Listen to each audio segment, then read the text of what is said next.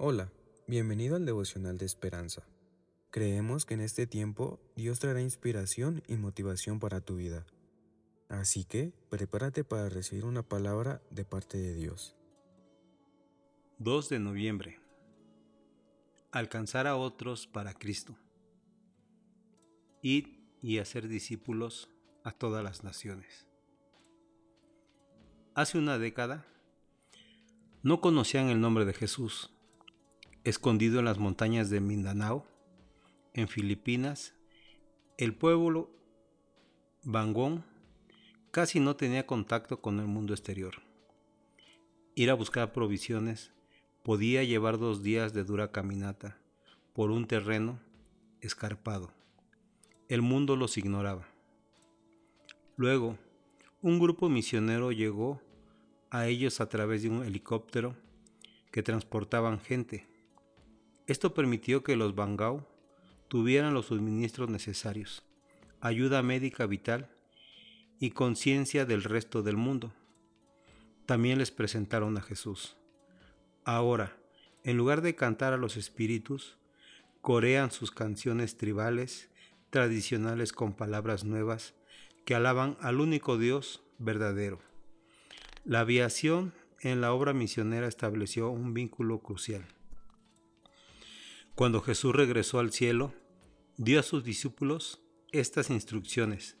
Id y haced discípulos a todas las naciones, bautizándolos en el nombre del Padre y del Hijo y del Espíritu Santo.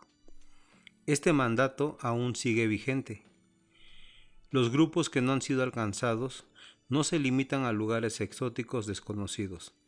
A menudo viven entre nosotros y como los Bangao también se necesita creatividad y recursos para superar las barreras en nuestras comunidades a fin de alcanzarlos.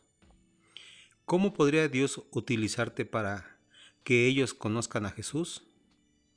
Hoy nuestra reflexión nos enseña que tenemos una comisión muy grande al ser seguidores de Cristo. Porque Jesús nos dio una instrucción muy grande de ir y enseñar el, Evangelio a todo el mundo. Y como bien lo dice nuestro devocional, no solamente en lugares escondidos no conocen de Jesús, también aquí entre nuestros mismos vecinos hay muchos que no conocen de Jesús y solamente necesitamos buscar creatividad para hablarles de Jesús.